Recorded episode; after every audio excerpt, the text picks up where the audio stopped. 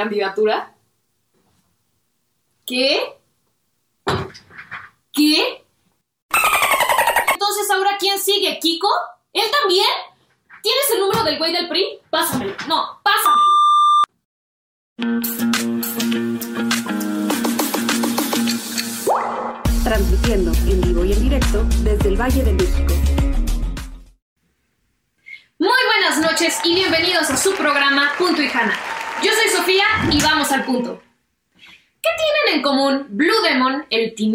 Y el Místico? Además de sus falsos movimientos en las luchitas, sus aspiraciones políticas. Si han checado la plantilla electoral últimamente, se darán cuenta que parece cartel de la Arena de México. Pero este año no solo viviremos la contienda electoral arriba del ring, agárrense de las cuerdas porque la lista de candidatos de este año parece salida directo de TV Notas. Paquita la del barrio, Lupita Jones, el Bofo Bautista, el Pato Zambrano, hasta el Kiko se quiso postular. Esta no es la primera vez que vemos famosos parados en este escenario. Pensemos en Sergio Mayer, Carmelita Salinas y nuestro gallo, el golpeador de la corrupción, futuro presidente de la nación, don Cuauhtémoc Blanco, hashtag Cuauhtémoc 2024. Pero ¿por qué vemos tanta gente de la farándula metida en la polaca? Pues, esto no es casualidad. La gran mayoría de los partidos dependen de un número mínimo de votos para conservar su registro. La salida fácil para muchos es agarrar una cara bonita y colgarse de su fama para así asegurarlo, con el respectivo varo que les da el INE. No importa que ganen o no, el chiste es quedarse. Pasar de panzazo, pues. Esta estrategia le ha servido muy bien a partidos pequeños, pero refleja una verdad profunda. El sistema político ha perdido credibilidad y la gente prefiere votar por gente que no está involucrada con los partidos. Entonces nos venden a los no políticos como ciudadanos comunes que están más cercanos a la realidad del pueblo bueno y ofrecen una solución para la gente que está harta de la historia de siempre. Pero muchas veces el caldo sale más caro que las albóndigas y cuando votamos por votar, el tiro nos sale por la culata. Es más que claro que esto no ha representado solución alguna. A veces son igual de ineficientes, pero eso sí, más fotogénicos, porque nos fijamos más en las caras que en las propuestas políticas. Al final del día, los partidos seleccionarán a los candidatos, pero el voto es del pueblo y todos tienen derecho a votar y ser votados. Lo importante es recordar que los políticos son nuestros representantes y está en nuestras manos ser bien representados. El próximo 6 de junio tendremos elecciones intermediarias, y sí, son las más grandes e importantes en la historia. Hay 15 gobernaturas en juego y toda la Cámara de Diputados. Y no puedo dejar pasar que el abstencionismo es altísimo en nuestro país. La mitad del país no vota. Por favor, dense cuenta del poder que cae en sus manos. Voten por quien voten, pero no dejen de hacerlo. Háganlo de manera consciente e informada. Yo soy Sofía Hanna y hoy sí fuimos al punto. Diana Liparotti. Dai es cantante y actriz argentina, viviendo en México. Ha tenido la oportunidad de protagonizar musicales como Rent, Hoy no me puedo levantar, Los Miserables y actualmente es protagonista del musical Ghost. A la par, mantiene firme su carrera musical como cantante solista, donde también es autora de sus canciones. Formó parte del elenco de la serie La Usurpadora y del elenco de la película Fuego Negro. En doblaje, es la voz latina de Chang, la diosa de la luna, en la película Over the Moon. Muy buenas noches a todos. Muchísimas gracias por conectarse una vez más aquí en Punto y. El día de hoy nos acompaña Dai. Dai, muchísimas gracias por estar aquí con nosotros el día de hoy. Muchas gracias a ti, Sofi. Gracias por esta invitación. La verdad que muy contenta de poder compartir un ratito con ustedes de mi vida, de mi experiencia en México, de mi experiencia en el teatro, en mi carrera, en mi música, eh, que hay muchas novedades. Así que muchísimas gracias por esta invitación y por este espacio. No, claro que sí, además teníamos muchas ganas de que vinieras. Pues justo, justo mencionaste lo de tu experiencia en México. La primera pregunta que tenemos y que tenía la gente en general es, ¿cómo fue que llegaste a México? O sea, ¿fue por alguna oportunidad de trabajo? ¿Fue porque te latía venir para acá? Bueno, realmente el disparador sí fue que me ofrecieron trabajo acá. Eh, yo en Argentina hice un reality, o sea, formé parte de un reality show que se llamaba Operación Triunfo, y yo llegué hasta la final de este reality. Y cuando salí de ahí me escribieron por redes sociales desde México para proponerme eh, venir como cantante a, trabajar, ¿no? En ese momento a mí me faltaba un año para terminar mi carrera de teatro musical, eh, estaba terminando de cerrar algunas cosas también familiares, entonces la verdad que no lo vi como posibilidad ese año, pero gracias a esa como a ese mail que llegó, la verdad es que dije, ay, ¿por qué no? Y, y, parece que está muy lejos, pero al final de cuentas compartimos un montón de cosas. Y ahí fue como que se prendió la lamparita, ¿no? Y después de un año de pensarlo y de que además me pasaran cosas muy locas, como que, por ejemplo, Juan Gabriel viniera a Argentina a hacer concierto y yo terminar por alguna razón siendo su corista eh, en este concierto, la verdad es que me comuniqué con mucha, con mucha gente mexicana, ¿no? En donde yo les comentaba que, que estaba como viendo qué hacer, si iba, si no iba, qué iba a hacer con mi carrera, y todos, primero que no paraban de darme consejos y eso me pareció muy cool. Y, obviamente todos diciéndome, no, tenés que hacerlo, date la oportunidad, allá hay mucha chamba, lo, vas a ver que además la gente es súper cálida. Y la verdad es que yo me crié viendo novelas mexicanas, me crié escuchando música mexicana, entonces estaba como muy de que parecía que no, pero había algo que estaba dentro de mí, de la parte como muy familiar, ¿no? De la cultura. Y entonces, bueno, así fue como comenzó esta chispa. Yo sentía que a mí no me iba mal en Argentina, la verdad es que por suerte era de las privilegiadas que tenía trabajo, pero eh, sí quería como trascender un poquito más en mi música, en poder ponerme a componer, ahora sí de poder vivir completamente del arte, ¿no? Eh, entonces, bueno, ese fue como mi impulso para llegar a México. Y cuando llegué, honestamente, no llegué con trabajo, o sea, llegué para golpear esas puertas que en algún momento se habían abierto, pero que yo no las había aceptado. Eh, y ahora decir, bueno, quizás todavía esta oportunidad está. Y además, bueno, me habían ofrecido a mí trabajar, no en el DF, sino en Tijuana, me habían ofrecido irme para allá a cantar.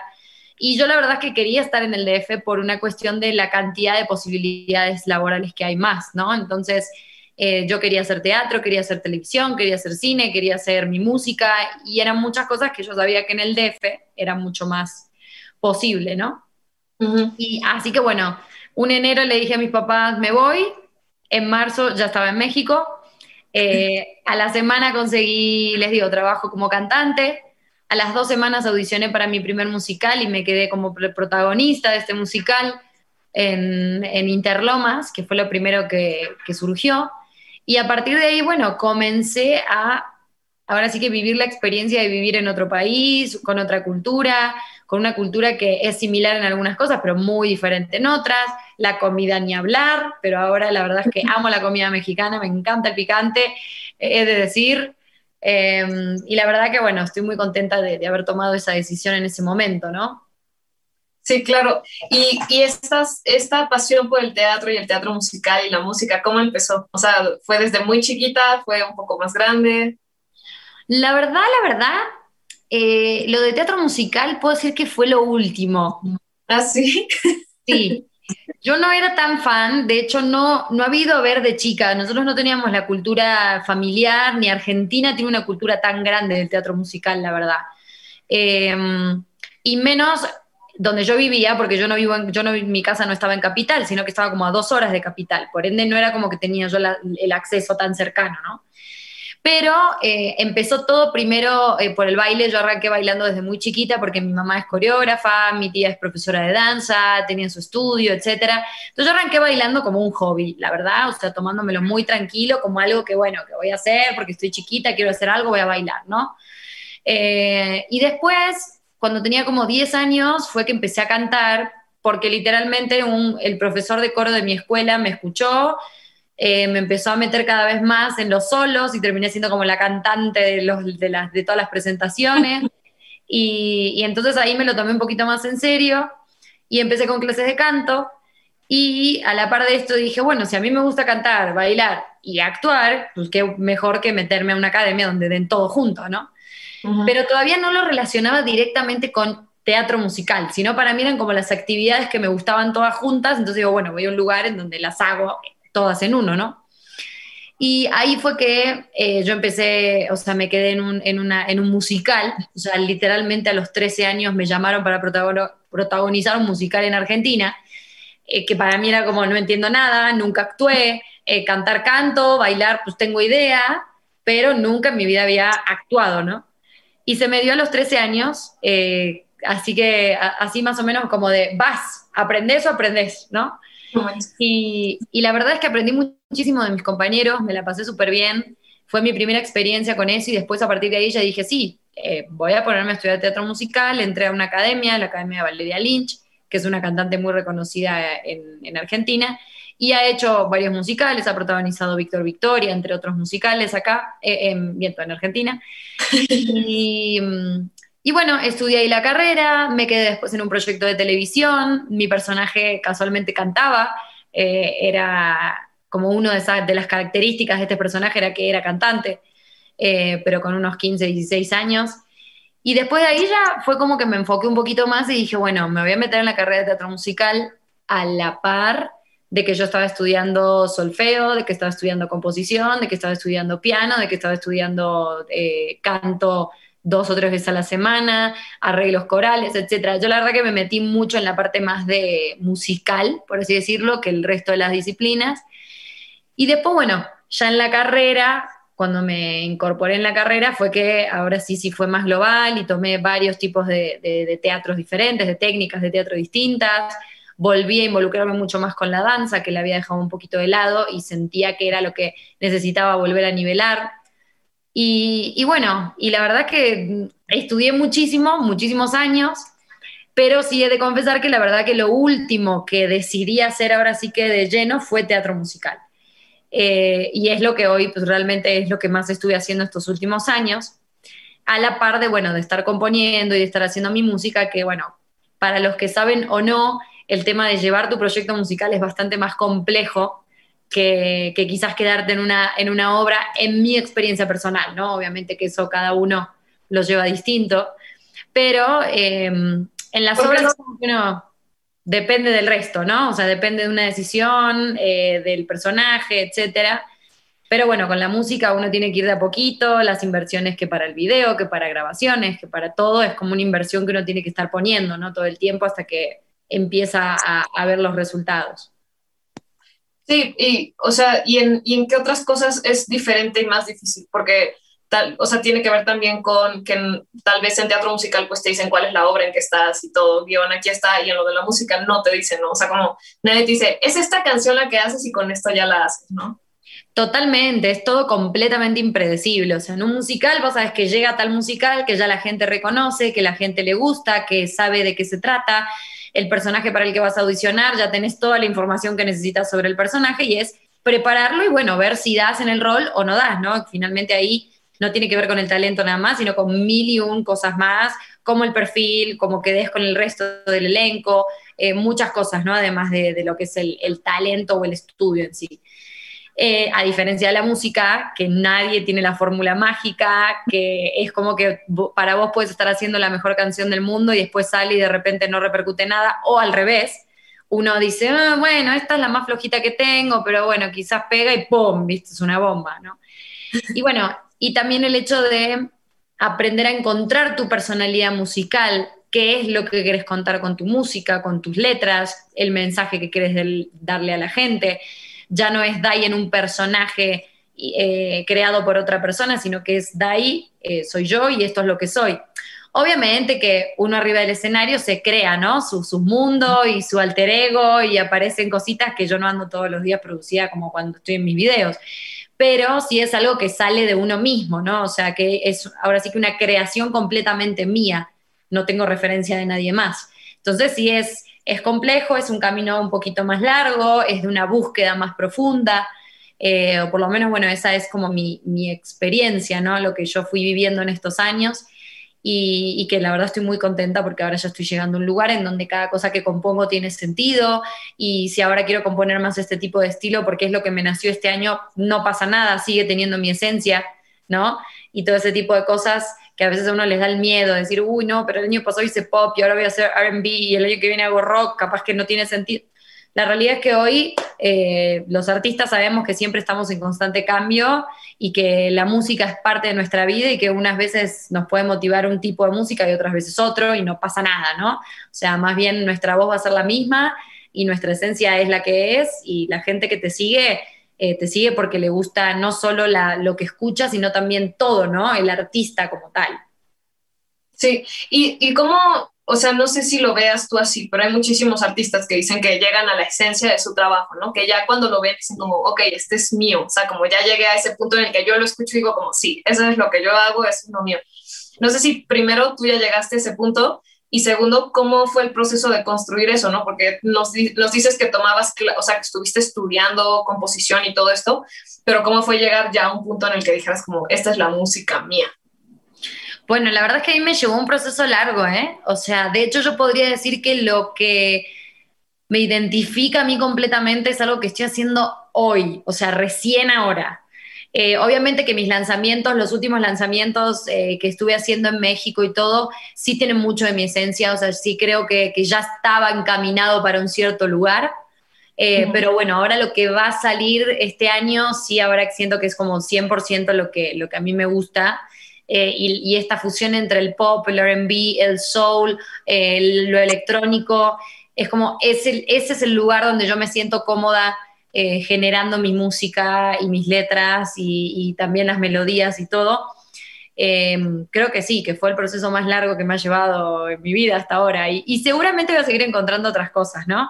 Pero por ahora, por lo menos llegar a este sello, a decir, bueno, yo escucho esto y sé que es Dai, ¿no? Creo que eso es importante para, para un artista. Em, y sí, yo creo que recién ahora es cuando te puedo decir, esto es lo que quería hacer, me llevó un tiempo largo, eh, porque bueno, entran estas inseguridades de decir, uy, pero si voy a hacer esta música, que los referentes son como, o sea, para mí la raza negra es como muy pro en todos los sentidos en cuanto a la música, y ponerme a hacer en español un ritmo como RB, como soul, que son tan, tan, que uno los identifica tanto con, la raza negra, es muy complicado. O sea, decir, bueno, lo quiero hacer yo en español, una ahí va a ver qué sale.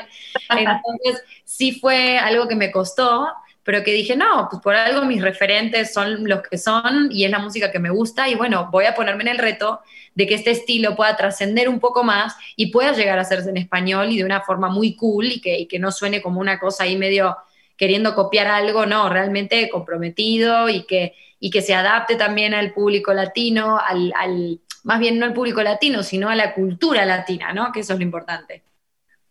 Sí, además también entiendo lo que dices de que es un estilo que en español puede sonar extraño, pero sí creo que ahorita está empezando a haber mucha gente que quiere justo implementarlo en español, además, porque el español está ganando mucho campo en la música ahorita, yo creo.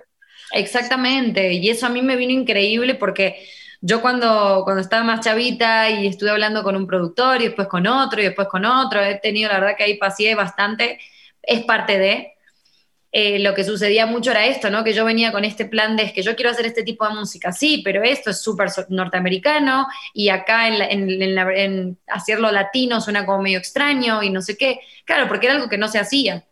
Pero ahora que se está empezando a hacer y que ya la gente está como un poquito más familiarizada, a escuchar, por ejemplo, tanto rap en español, que ahora se puso súper de moda y antes era algo como que no, era en inglés, porque lo que era en español era urbano, medio reggaetonero y no, y no estaba bueno, ¿no? O sea, era como que estaba, ni siquiera estaba bien catalogado. Y ahora nada que ver, o sea, tenemos una cantidad de artistas espectaculares que lo están haciendo y que están dando un paso súper firme con el idioma, ¿no? Que creo que eso es lo importante. Y a mí en mi proceso me vino increíble, porque es lo que yo quería hacer y ahora decir, bueno, ya no me siento tan loca, ¿no? O sea, como que... Y Dai, regresando un poquito al, al, teatro otra vez, me parece interesante saber cómo es tu proceso de audición. O sea, no sé si te enseñaron cómo era el proceso de audición, si tú haces algo antes para prepararte. O sea, creo que eso es distinto en cada artista, pero sí me parece muy interesante saber, ¿no? Bueno, eh, este es un tema divino, porque a mí me encanta audicionar, yo me la paso espectacular. O sea, yo para mí es tipo lo mejor de mi vida es hacer audiciones, porque me pongo en un desafío constante, porque me para llegar a ese lugar al que quiero llegar con tal canción, con tal nota, pero de la manera en que yo siento que es la perfecta. O sea, a mí me encanta ese proceso. No me la paso mal audicionando, que eso es rarísimo, porque normalmente de repente ensaya en su casa y sale una cosa increíble y en las audiciones es como, ah, ¿por qué pasa esto? La realidad es que a mí me pasa un poco lo contrario. Yo he tenido momentos en donde yo sé que practico en mi casa y digo, no, pero ese día va a salir porque la adrenalina me va a ayudar. O sea, es muy loco eso. Eh, me ha pasado desde muy chiquita y por eso es que aprendí a confiar en eso también, en esa virtud que agradezco que, tengo y que traigo, porque para la hora de estar haciendo en vivo, saber resolver en el momento, saber decir, bueno, no, esto tiene que ir y tiene que salir como sea, eh, a mí me vino muy bien para la carrera eh, de estar arriba del escenario y saber que es algo en donde no hay repetición, en donde sí o sí tienes que hacerlo bien, porque pues, así es. Y si lo hiciste mal, bueno, ahí verás cómo lo remontás y con qué cara seguís adelante, ¿no? O sea, creo que esto es lo, como lo, importante de, del ambiente artístico y de esta cuestión de las audiciones, ¿no? Que creo que son el primer paso antes de saber que después vas a tener una exposición mucho más grande arriba del escenario. Entonces, para mí la verdad que es un proceso bien bonito, por eso he dado tantos, ahora sí que cursos, talleres, masterclass sobre cómo preparar las audiciones, sobre qué, qué, qué tácticas, qué tips y qué maneras hay para que uno pueda llegar a la audición lo más relajado posible y preocupado por lo que tiene, más bien ocupado por lo que tiene que estar ocupado y nada más, porque a veces llegamos inseguros o nos ponemos a preparar el material el día anterior. Y sí, no te voy a decir que en algún momento lo habré hecho, pero después de tener 10 años de haber estudiado a full, de tener una carpeta de repertorio en donde ya vi esas canciones y obviamente quedan grabadas en la, memoria de uno, y cuando ya llega el momento de las audiciones, decir, bueno, a ver, ¿qué de todo este material que en algún momento preparé me funciona para tal audición? ¿No? O sea, creo que hay muchas cosas que, que nos funcionan para no llegar eh, y estar pensando en que se me va a olvidar la letra. Ahora, esto en la audición 1. En la audición 2, que ya te dan el callback y sí te tenés que aprender una letra de un día para el otro, honestamente, es una cuestión de confiar, confiar y confiar. O sea, no hay otra palabra para resumir eh, eso. Estudiar y saber que, bueno, que si se va la letra, yo soy una gran inventora. La verdad que yo nunca voy a dejar de cantar y decir algo donde haya que cantar, pero si se me va, capaz que invento cualquier cosa. Me ha pasado en presentaciones, me ha pasado con mi propia música, me ha pasado con las obras en las que estoy, que de repente blackout y Dios mío, que alguien me salve, bueno, yo misma inventando otra letra en el momento, como se pueda. Eh, sucede porque, bueno, también somos humanos y tenemos nervios y nos puede pasar. Y así como me ha pasado arriba del escenario en temporada, me ha pasado también en audiciones, de que de repente alguna frase se me va. Pero yo creo que lo importante es justo que aunque una frase no esté, al tener la idea global de lo que queremos contar y al saber el objetivo de nuestro personaje, vas a volver de alguna manera y yo creo que lo que, lo que quieren ver cuando te están audicionando es justo eso, es la esencia, no es tanto si te sabes una canción de memoria. Eso va a tener su tiempo cuando te quedes en el rol y lo tengas que aprender, ¿no? Sí, y ver cómo reaccionas, ¿no? También eso de que sea de un día para otro es ver si eres de las personas que se bloquea o si eres de las personas que dice, ok, aunque yo diga una cosa y que no tiene nada que ver, no pasa nada. Claro, me presenté y lo hice, que es lo importante, porque lo resolví. O sea, yo creo que para esta carrera, en todos los niveles del arte, es súper importante aprender y saber resolver, o sea, ser una persona resolutiva en vez de buscarle como el conflicto a todo, eh, o el no voy a poder, no voy a poder, no voy a llegar, no, no. Pues eso, realmente hay tan poco tiempo para aprenderse las cosas que no hay tiempo de más como para ocuparlo en ponernos locos por creer que no vamos a llegar. Yo creo que es mucho mejor enfocarnos y decir, bueno, a ver, voy a estudiarlo lo más que pueda. Voy a dormir esta noche y mañana me voy a despertar y voy a ver qué todavía necesito volver a estudiar o qué ya se me fijó, ¿no? O sea, yo soy una persona muy práctica, siempre lo fui y siempre lo digo porque pues, muchos amigos también me lo dicen a mí, eh, de que, ¿cómo puede ser? Yo soy de esas personas que cuando me quedo con un personaje llego a los ensayos eh, habiendo leído la escena una vez, pero no me la aprendo de memoria, no me pongo a hacer anotaciones previas, porque a mí me gusta trabajar de la mano del director. Es mi forma de trabajar. A mí me gusta decir, bueno, vamos de cero, la escena tiene que ir para acá y no volver a aprender algo eh, que yo creí que era de una manera y ahora tengo que quitar eso para poner todo de nuevo, ¿no? Entonces prefiero honestamente decir, yo tengo idea de lo que es mi personaje, porque obviamente si me quedé en el rol es porque tengo lo que se necesita para hacerlo, pero eh, ahora llegó el momento de trabajar en equipo.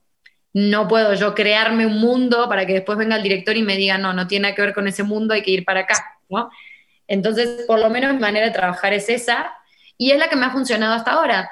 Como tengo amigos que todo lo contrario, que ellos prefieren tenerlo todo sabido y después que el director les diga, bueno, no, ahora hay que ir por acá, pero ellos ya se sienten como en paz por tener el texto a mí en lo particular me sirve mucho eh, aprendérmelo a la par de, las acciones. Yo soy muy visual, entonces me sirve mucho eso para, para poder sacar las, las escenas, las coreografías, la música, etcétera. Pero está interesante porque creo que eso es, eso es luego lo que falta de visión de, del mundo artístico a veces, como que es esa combinación de, pues si hay disciplina, que es lo que dices, de la audición, ¿no? De pues voy, aprendo no sé qué y confianza en uno mismo, que eso siempre, pero sí tener la parte de disciplina y en la otra el trabajo en equipo y soltar un poco también en el proceso, ¿no? Que creo que luego uno, uno lo suelta mucho y dice como, no, es que esto va a fluir así, como tenga que pasar, pero pues hay un proceso de por medio. Sí, no, y además yo creo que ningún extremo es, está cool, o sea, llegar sin saber absolutamente nada no funciona. Ahora, llegar teniendo todo aprendido y que eso después te cueste 10 veces tener que eliminarlo para volver a, a, o sea, a reaprender, pues sí está, sí está cañón. Pero eso igual también es muy personal, son las maneras de trabajo. Yo soy una persona súper activa y soy muy de, de, la acción, entonces aprendo mucho los textos y todo al, cuando ya sé que, ok, cuando tengo que ir a caminar hasta acá y agarrar esta botella y no sé qué, digo esta frase. Entonces me queda muy fijo de esa forma. Y te digo, ya sea en un show, eh, haciendo las coreografías, que también me las voy aprendiendo a la par de, de donde tengo que ir cantando, eh, y gracias a eso las letras se me quedan. O sea, eh, o en un musical que pues es también, ¿no? Las acciones, las canciones, eh, las coreos, o sea, dependiendo del musical que, que ahora que esté haciendo, ¿no? Y de, y de los musicales que has hecho, ¿cuál ha sido de tus favoritos? Tanto por, no sé, desde la audición hasta el proceso, la obra. O sea, pueden ser varios, pero uno que esté aquí en tu, en tu cajita de recuerdos bonitos, ¿no? Y lo que pasa es que para mí, por ejemplo, las audiciones de, de Rent fueron súper especiales, em, pero podría, podría decir que...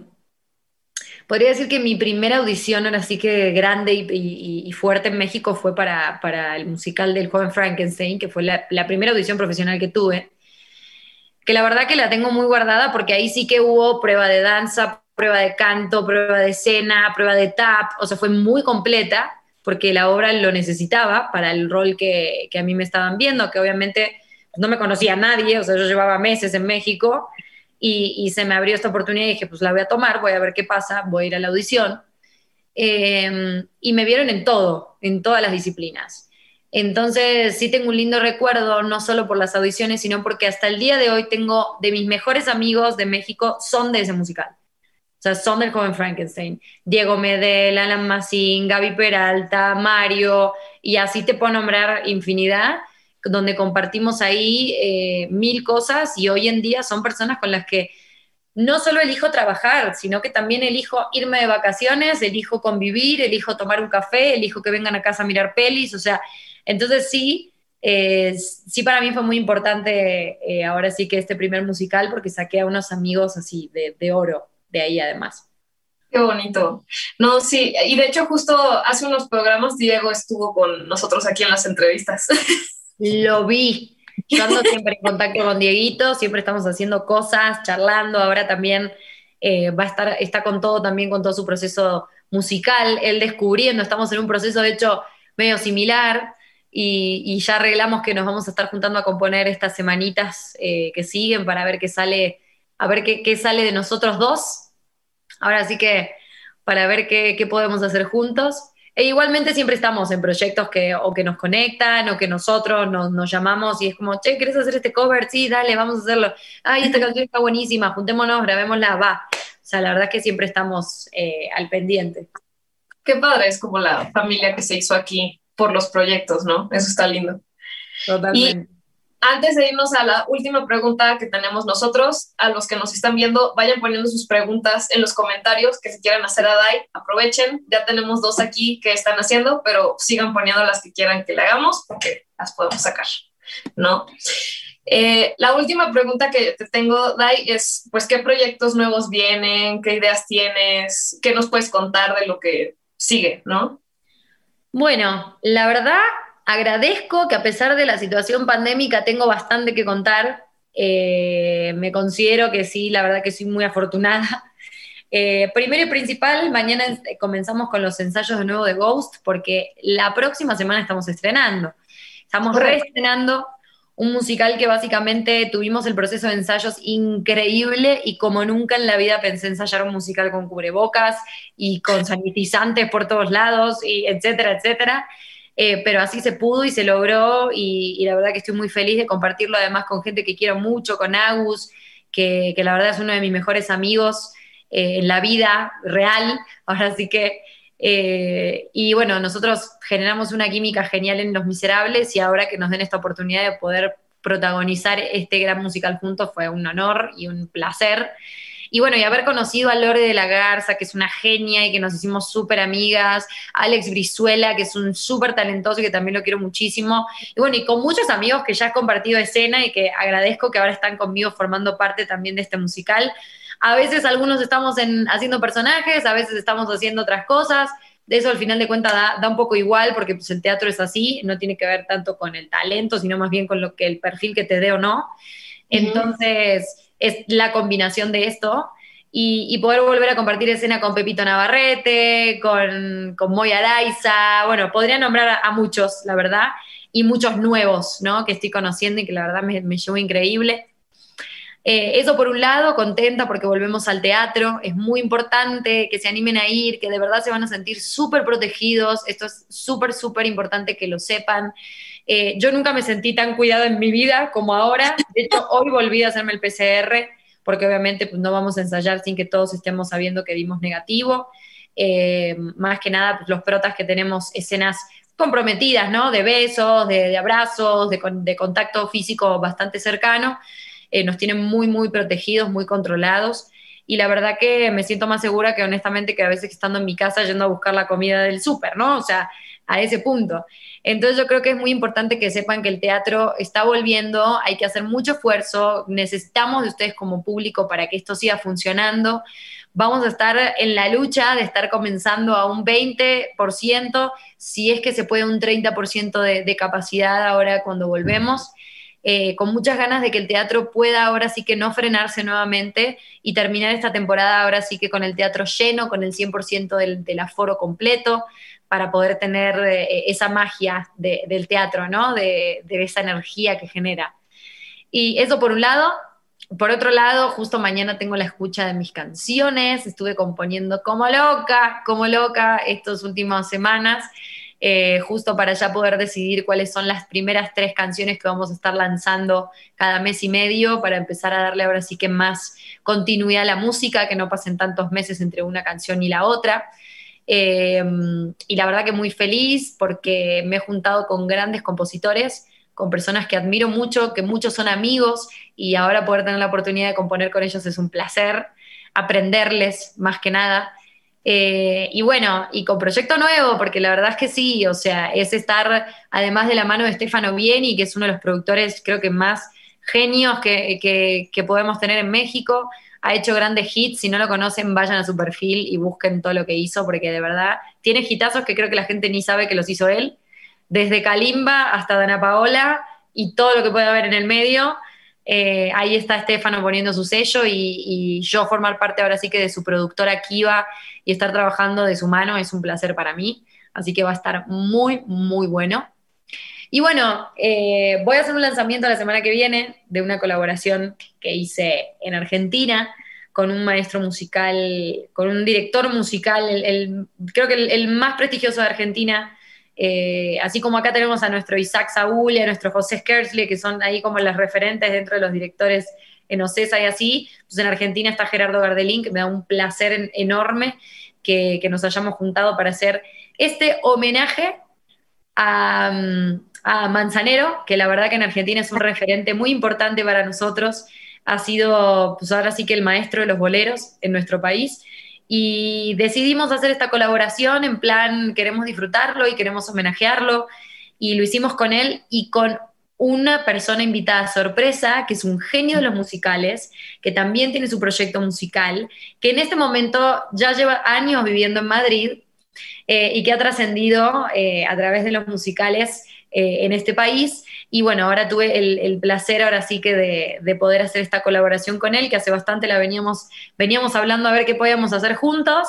Y bueno, se dio de esta manera y creo que es de la mejor manera, haciendo un homenaje al maestro Manzanero. Está padrísimo, o sea, no te faltaron proyectos en la pandemia casi. Eh, no, la verdad que no. De hecho, de hecho estoy así corriendo con los tiempos, pero feliz de poder estar ocupada, ¿no? Y de poder hacer lo que o sea, mejor que la alternativa, ¿no? Además, qué padre poder decir que todas estas cosas se fueron cocinando y que en momentos ya sí, pues puedas hasta decir que vas a estar en la obra y todo esto, o sea, mejor eso, ¿no? Total. Pues ya tenemos algunas de las preguntas de la gente que está viéndonos ahorita. La primera es, ¿qué es lo más difícil para entrar al mundo de la música o de los musicales? Bueno, es que son rubros completamente diferentes, la verdad. Eh, yo creo que al mundo de la música lo complicado es justo no perder la esencia y saber que finalmente, a pesar de que podamos probar lo que querramos probar y ver si lo que está de moda funciona y bla, bla, bla, finalmente si no somos nuestra esencia, no termina como funcionando lo que queremos hacer porque no lo tenemos, no lo podemos defender al 100.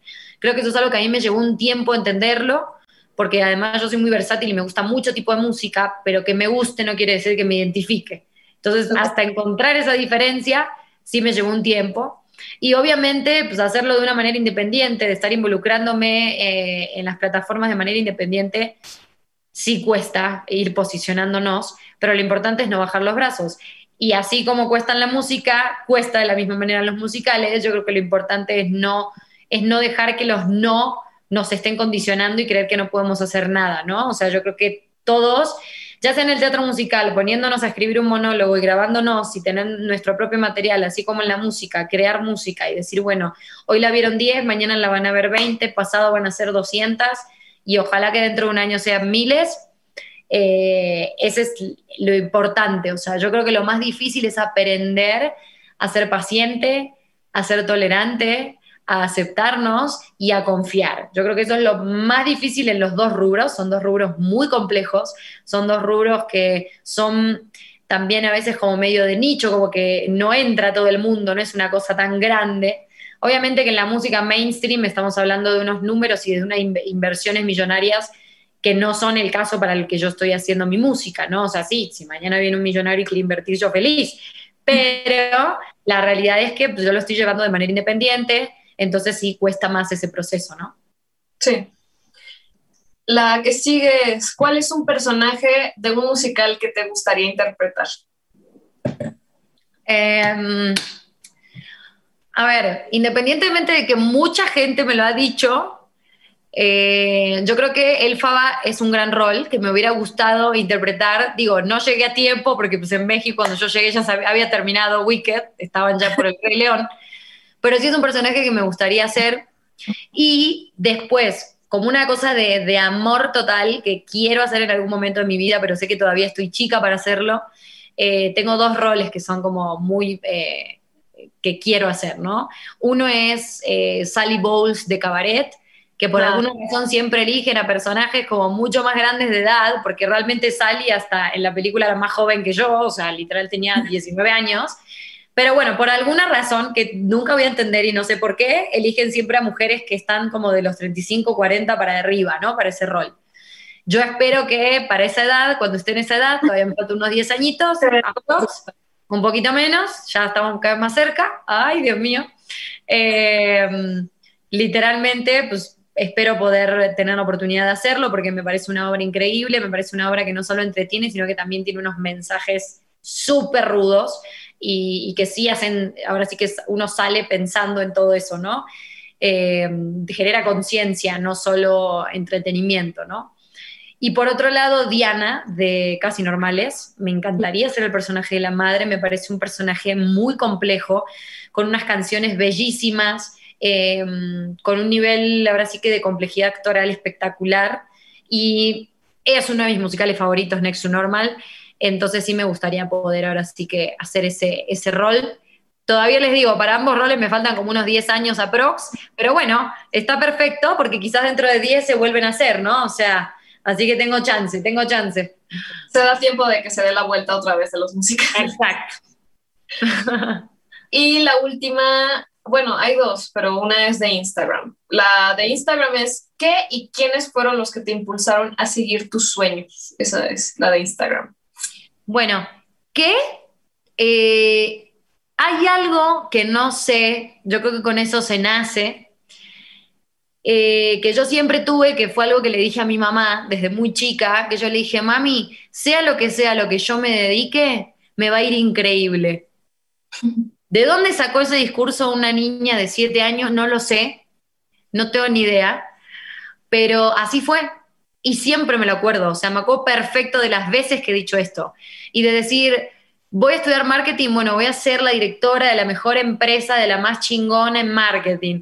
Voy a hacer arte, pues voy ahora sí que romperla arriba del escenario y no sé qué. Voy a ser profesora de y voy a ser la mejor profesora que yo pueda ser. O sea, como que siempre tuve esa convicción en, lo que yo quería hacer y en mis ideas. Eh, y creo que por eso es que pude dedicarme al arte realmente, porque la personalidad que hay que tener tan fuerte para poder dedicarse a una carrera en la que recibimos dos mil millones de nos antes de recibir un sí, si no tenemos muy afianzada nuestra, nuestra autoestima y nuestra forma de ser, pues yo creo que no hay manera, o sea, no podrías dedicarte al arte, ¿no? Es como. Sí, o sea, está cañón, la verdad. ¿Para qué mentir?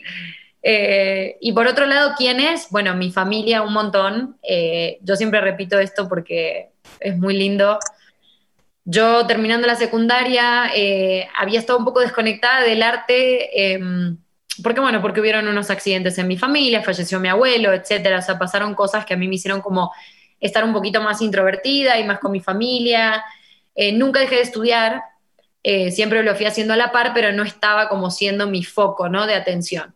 Y cuando terminé la secundaria, o sea, lo que sería la prepa, eh, llegó el momento de ver a qué universidad quería ir y qué quería estudiar, ¿no? Y yo, claro, me fui a todas las, conferencias y a los lugares donde te hacían el test y, y, toda la cuestión. Y nada, dije, bueno, pues me voy a poner a estudiar marketing, a ver qué. Y me acuerdo perfecto de mi papá, después de verme a mí, insiste, insiste en un montón de universidades, me dijo, Dai, vos querés estudiar arte, hija anda, proseño, anotate a la academia, haz lo que te gusta. Vos sabés que te va a ir bien porque vos sos así y ya tenés esa personalidad de que no vas a dejar que no te vaya bien. Así que andá y apostale lo que querés. Entonces, para mí, eso fue tan, tan importante, eh, porque digo, en mi familia, contadores, abogados, médicos, ciencias políticas, etcétera. O sea, nada que ver al arte, soy la única que se está dedicando a esto. Eh, la única que se animó ahora sí que vivir al 100% de estar arriba del escenario, no de ser docente, no de dar clases, sino de estar arriba del escenario y decir, quiero vivir de eso.